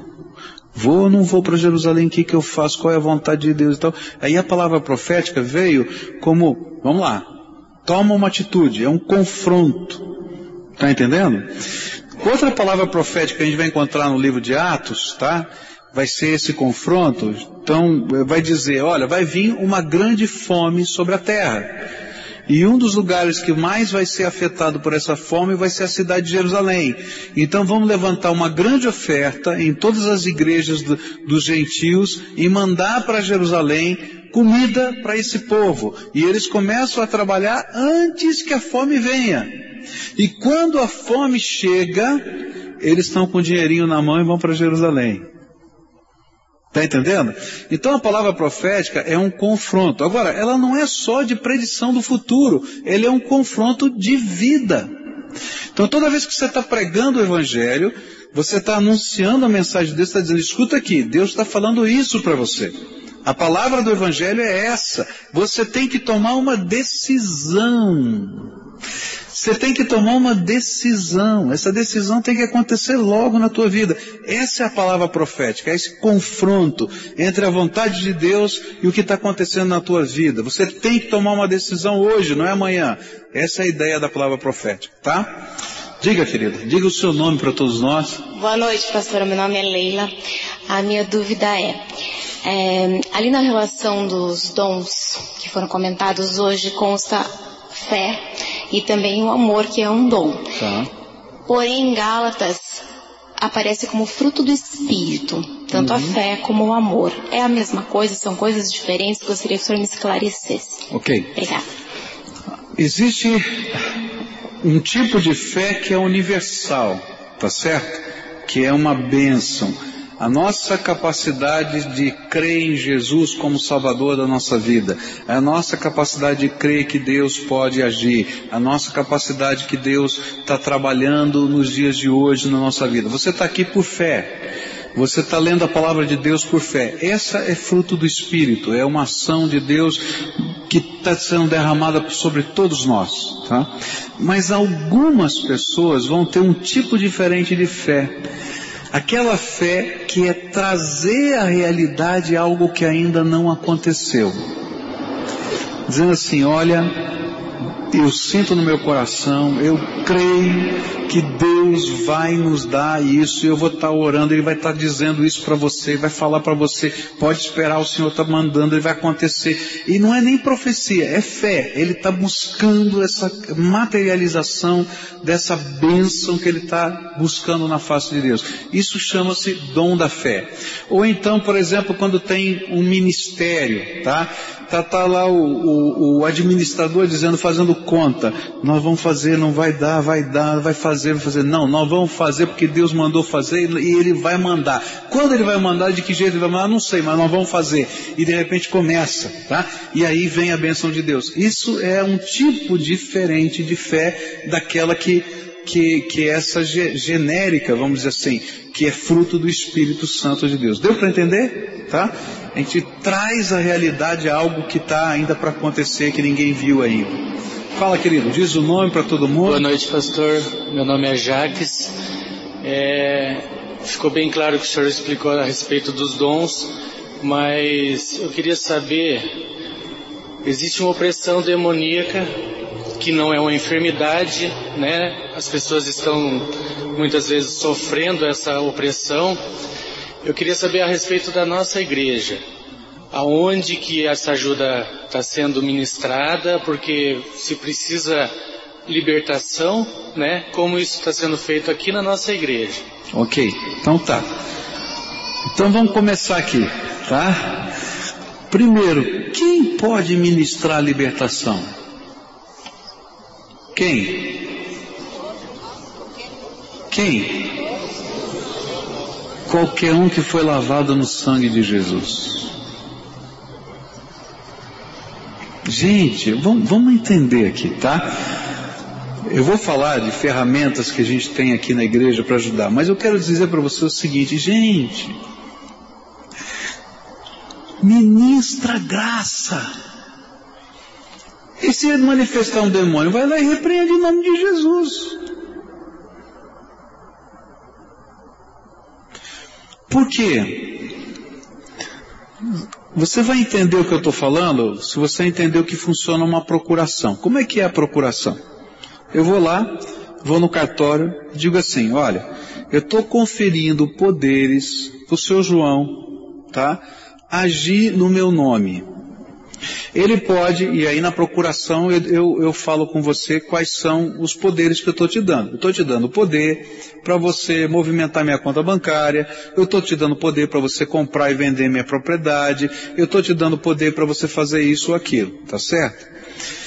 O nome de Jesus e o Senhor Jesus detém todo o poder no céu, na terra e debaixo da terra. E Jesus deu aos seus discípulos, que sou eu e você, autoridade para repreender os demônios. Tá? E por quê? Porque essa autoridade não me pertence, pertence a Jesus. E ele deu uma procuração para você. Então o que acontece no mundo espiritual? Quando se acontece uma situação dessa, você vai lá, tá? E na autoridade do nome de Jesus, que não é tua, você diz, ó, em nome de Jesus eu te repreendo, Satanás, sai daqui, acabou. Tá? Vai ter batalha, vai ter isso, vai ter, vai, vai, vai demorar, vai, vai ser complicado, vai, tá? Mas essa autoridade é sua, tá? Segunda coisa, a gente deu até uma, um, um, estudo sobre isso algum tempo atrás, né? Diz assim, você normalmente não vai sozinho, você leva alguns irmãos para estarem acompanhando você, para ministrarem, pra, até para que Satanás, que é tão sujo, não invente uma história complicada com a tua vida, especialmente se for homem e for uma mulher, mulher e for um homem, você tem que tomar muito cuidado, porque Satanás é sujo, ele, ele inventa coisa complicada. Então você não vai sozinho. E aí vai existir uma rede de apoio se você precisar. Quais seriam então as, as formas dessa rede? Então, para você saber como é que essa igreja trabalha, tá? Nós trabalhamos é, com vários níveis de líderes dentro da igreja, tá? Nós temos dentro da nossa igreja pastores, vários pastores. Nós temos 80 diáconos aqui dentro da nossa igreja, tá? Nós temos 250 líderes de célula aqui dentro da nossa igreja. Nós temos, além disso, seminaristas, 60 seminaristas que estão estudando para ser pastor, tá? E esse time, ele pode ser acionado em qualquer um desses momentos, conforme a necessidade. Dentro da nossa estrutura, a gente tem das 8 da manhã até 10 da noite, um plantão aqui na igreja que a gente chama de pronto-socorro espiritual. Isso aqui é entre nós, a gente chama de plantão pastoral. Mas é pronto-socorro espiritual. O que é? Ele está aqui à disposição para uma emergência. Você vai ligar, dizer, eu quero falar com o plantão pastoral, tá? Plantão pastoral é esse que funciona das 8 às 10 da noite e tem alguém que está lá. Quem está lá? Vai estar tá lá um seminarista, vai estar tá um pastor, um dos nossos pastores ou das nossas congregações, ou vai estar tá, é, é, um, um diácono aqui da igreja, ou vai estar um líder da nossa igreja que tem condição de ajudar você. Além disso, cada pastor que você vê aqui no púlpito no domingo, ele tem uma escala de plantão. E a gente fica no celular. Então, por exemplo, se for o meu dia de plantão, eu tenho 24 horas de plantão. Esse que está aqui no plantão, tá? Ele me liga e diz, ó, oh, o negócio aqui está feio, dá uma força, tá? Eu não sei o que é, pode ser um sepultamento, pode ser, tem vários casos, ele não está conseguindo resolver, ele vai passar para o pastor que está de plantão, que vai acionar o que for preciso fazer. Tá? E se for depois das 10 horas da noite, tá? Você vai ligar aqui para a igreja, nem que seja o guarda que está de plantão, ele tem o telefone do pastor que está de plantão. E ele vai ligar para o pastor que está de plantão. No passado, ele passava o telefone para a pessoa no meio da madrugada. Mas aí começou a acontecer uns negócios meio chato, sabe? Porque as pessoas ligavam e eram trotes meio meio licenciosos, trotes assim, é, de baixaria mesmo, tá? E então nós adotamos o critério, você deixa o seu telefone, ele liga para o pastor e o pastor liga para você, tá? Foi uma maneira de proteger algumas coisas meio esquisitas, gente que não convém até falar aqui, mas muito estranho. Então a gente falou, bom, não convém isso, vamos mudar o nosso sistema, porque aí a pessoa deixa o seu telefone, pelo menos se identifica de alguma maneira e a gente faz isso. Então existe uma estrutura para fazer isso, tá? O próprio grupo que trabalha no aconselhamento dos novos decididos, esses aqui têm mais situações assim acontecendo tá? É, porque uh, ligam, as pessoas às vezes vivem um momento de perturbação, vêm pro, pro, pro, pro, é, pro aconselhamento, no aconselhamento se manifestam demônios, expulsam-se os demônios, começa o discipulado, porque também expulsar demônio, sem a pessoa receber Jesus como Senhor e Salvador, a Bíblia diz que vai voltar sete vezes pior. Então tem que começar um trabalho de discipulado, que é ensinar a palavra de Deus para a pessoa. Tem bastante gente aí, vamos lá, rapidinho, que eu tenho um pouquinho de tempo. Ah, meu nome é Cleverson, pastor. O pastor usou o termo que, que os dons eles são emprestados para a gente, e são capacitações, né? Existe a situação de o Espírito me dar um dom para uma coisa específica e eu nunca mais ter esse dom, eu perder esse dom. É, ah, ok. Boa pergunta, tá? É, eu poderia, eu, eu não tenho como responder isso do ponto de vista bíblico, tá? Biblicamente a gente não vai encontrar isso acontecendo é, no sentido nem de dom permanente, nem de dom não permanente, simplesmente dizendo que é uma manifestação da graça. Agora, na prática, eu já vi muita coisa desse tipo acontecer, que naquele momento, naquela necessidade, aquela pessoa foi revestida do Espírito, fez o que tinha que fazer, e depois aquilo não voltou a acontecer na vida daquela pessoa. Então, é, não que ela perdeu o dom, é uma manifestação da graça de Deus na vida, tá? Meu nome é Marilene, Pastor, eu queria perguntar o seguinte. É, o senhor disse que Deus, que o Espírito Santo dá o dom a cada um, né? Então, quando ele dá o dom de cura, umas, dá a algumas pessoas, né? E aí procurar essas pessoas para cura, quando a gente vê muita gente está doente, procurar pessoas que têm um dom de cura. Uhum. Isso é correto ou cremos que o Deus que responde, ele que tem poder, responde a qualquer um? Eu vou dizer o seguinte, eu, eu, eu creio que Deus pode usar qualquer um de nós para manifestar sua graça. Algumas pessoas vão ser usadas com mais frequência nesse sentido. É, se você estiver junto, quiser que orar junto com essa pessoa, não tem nenhum problema. A gente orar com as pessoas não tem nenhum problema. A minha preocupação é quando a gente inverte a ordem e começa a ficar focado na pessoa e não no Deus que dá a graça. Porque se você está focado no Deus que dá graça, se for preciso esse homem sair da casa dele e ir na tua casa porque Deus mandou, ele vai mandar. Entende? Então essa é a questão. Agora se você encontrou e está ali e quer orar, ora junto, não tem nenhum problema que ore, pode orar quantas vezes quiser, com quem você quiser. Mas desde que a gente não perca o senso de que quem faz a obra é o Deus Todo-Poderoso. E é uma manifestação da graça, tá? Então, é só esse cuidado da gente não inverter, dar a glória que é de Deus para o homem. Mas pode orar, quer orar comigo, ora com você, quer... Gente, não tem nenhum problema. Eu não tenho poder, ele também não tem. Ele vai ser usado algumas vezes para como um veículo dessa cura, mas ele também não vai ser a pessoa que vai curar todo mundo. Então lembra, quem faz isso é Deus. Se ele liberou a graça, vai ver essa graça. E se ele quiser usar essa pessoa, vai usar. Se quiser usar você ou outra pessoa, ele vai usar, tá? Diga. Boa noite, pastor. Boa noite. Paz do Senhor. Qual é o seu nome, querido? Meu nome é Odair. Odair, fala, querido. Uma pergunta quando Paulo fala aqui dos dons e profecias, é superior aos de línguas. Certo. Versículo 5 do 14, ele fala, eu quero que todos vós falem em línguas estranhas, uhum. mas muito mais que profetize, uhum. porque o que, o, que, o que profetiza é maior do que o que fala em línguas estranhas, a não ser que também interprete, para que haja, para que a igreja receba edificação. Qual é a diferença? Entre... Se haver interpretação do que fala em línguas. Ok, tá. Okay?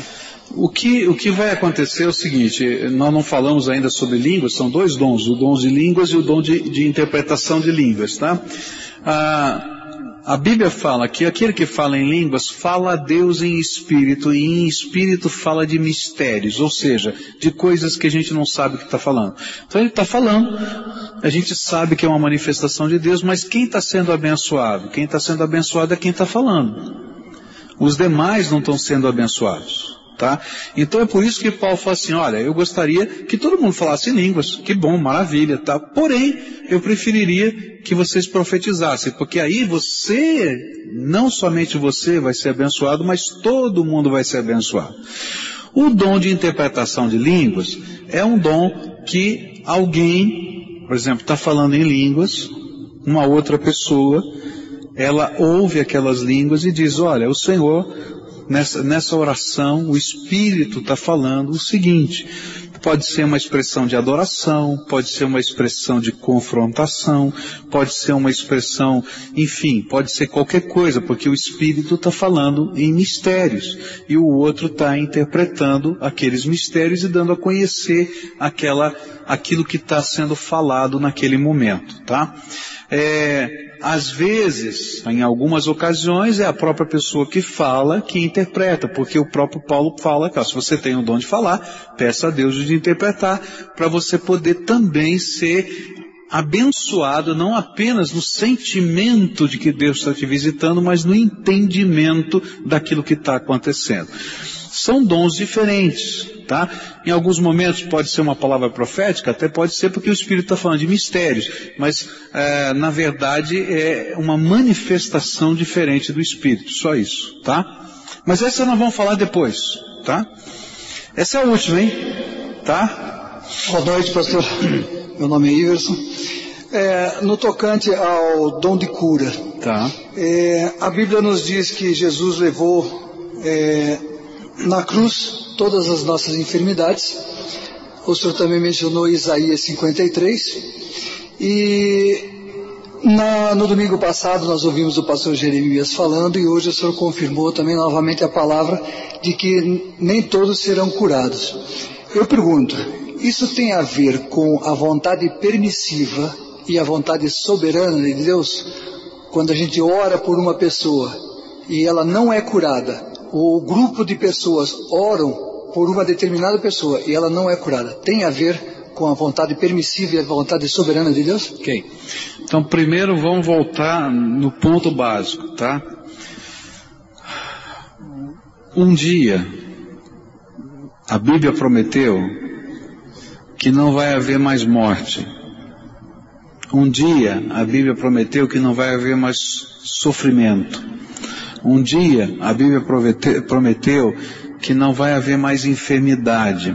Um dia a Bíblia prometeu que a corrupção que está dentro do nosso corpo vai ser transformada num corpo incorruptível, ou seja, esse corpo que está se deteriorando vai se tornar num corpo incorruptível.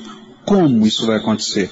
Porque Jesus levou na cruz todas as enfermidades, todas as dores, todos os sofrimentos e pelas suas pisaduras nós fomos sarados. Isso só pode acontecer porque Jesus morreu na cruz do Calvário. Tá? Então, agora, quando isso vai acontecer em plenitude na volta do Senhor Jesus? É isso que está na Bíblia. Então aí, primeira coisa que a gente tem que entender, tá?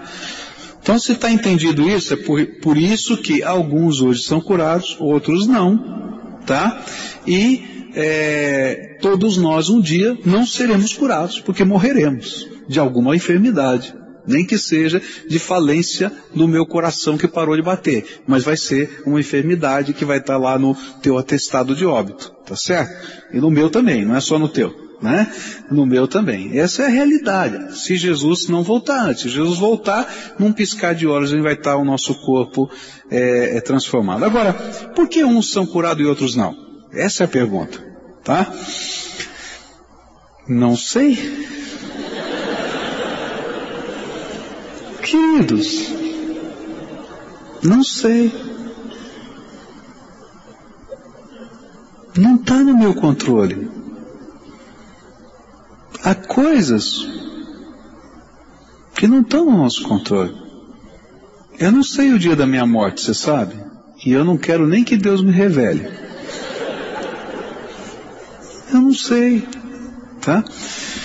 A única coisa que a Bíblia fala é que aqueles que são curados são curados para a glória dele. E ponto. É isso que a Bíblia ensina. Tá? Agora, a Bíblia também diz que eu posso levar a Ele toda a nossa ansiedade, porque Ele tem cuidado de nós. E a Bíblia também fala, em alguns lugares, que Ele acrescentou alguns anos a alguém. Também fala, em outros lugares, que foi orado por uma cura e Deus disse: Não, a minha graça te basta. E aí Paulo vai interpretar isso dizendo: Olha, se não fosse isso eu ia me orgulhar, não sei o que, não sei como ele chegou a essa conclusão, mas ele chegou à conclusão dele. Então, cada situação, meus irmãos, é diferente. E uma coisa que está por trás, isso eu diria assim, é que Deus, na sua soberania, na sua bondade e no seu amor, está gerenciando isso. E eu posso descansar nessa sabedoria. Eu não entendo muita coisa do que acontece, queridos. E eu quero ver quem é que entende tudo. Mas eu confio num Deus que me ama, que tem um propósito para minha vida. Que o propósito dele é abençoador. Eu preguei algum tempo atrás um sermão sobre Estevão. E Estevão foi apedrejado. E a pergunta que fica é por que, que Estevão teve que ser apedrejado?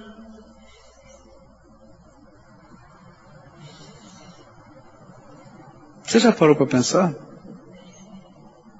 Por quê? Homem de Deus. O sermão que ele pregou foi um sermão contundente. Ele estava cheio do Espírito. Mas Deus o honrou e o reconheceu como servo dele, Jesus se colocando em pé no trono para recebê-lo na glória. Em todos os outros lugares da Bíblia, Jesus está sentado ao lado de Deus no trono. Mas na hora que Estevão está morrendo, ele se coloca de pé para receber o seu filho. Honrou. Mas não segurou as pedras. Deus tinha algum propósito que até hoje ele, eu não sei. Alguns dizem porque isso vai impressionar tanto a vida de Paulo, ele vai se converter porque ele era um dos que estavam segurando aquelas roupas, como testemunhas de acusação. Eu não sei. Eu não sei. Mas uma coisa eu sei. Que na hora que Estevão estava sendo recebido por aquele que estava em pé no trono, o glorioso Jesus, ele não estava nem aí com as pedras a ponto dele orar, Senhor, não lhes impute pecado, perdoa os seus pecados. Eles não sabem o que estão fazendo. Só quem vê o céu pode orar assim. Só quem vê o céu pode enxergar uma enfermidade e atravessá-la sabendo que o Senhor é por ele. Só quem vê a glória eterna pode caminhar no meio das tribulações dessa vida, numa igreja oprimida, às vezes lá no fim do mundo, mas sabendo que a graça de Deus é por ele. Eu quero ser um deles, só isso. E muitas perguntas, eu não sei se nem no céu eu vou saber. Porque talvez quando eu chegar lá eu nem queira perguntar mais nada. Porque eu já estou curtindo a benção que Deus me deu. Amém? Vamos ficar de pé, queridos? Vamos orar? Dá a mão para o teu irmão, né? Primeiro eu quero agradecer você por estar aqui numa noite fria, não é? Valeu a pena estar aqui? Valeu? Nós vamos agendar a continuação, tá? Para falar dos outros dons. Todo o material está sua, sua disposição e a gente vai poder compartilhar e caminhar juntos, tá? Você pode também escrever, se você queria fazer alguma pergunta, escreva para a área de educação cristã aqui da igreja, tá? As suas perguntas num e-mail e aí a gente com a equipe vai tentar responder. Você só me dá um tempinho para eu responder, tá? porque senão se vier tudo de uma vez eu não vou dar conta, né?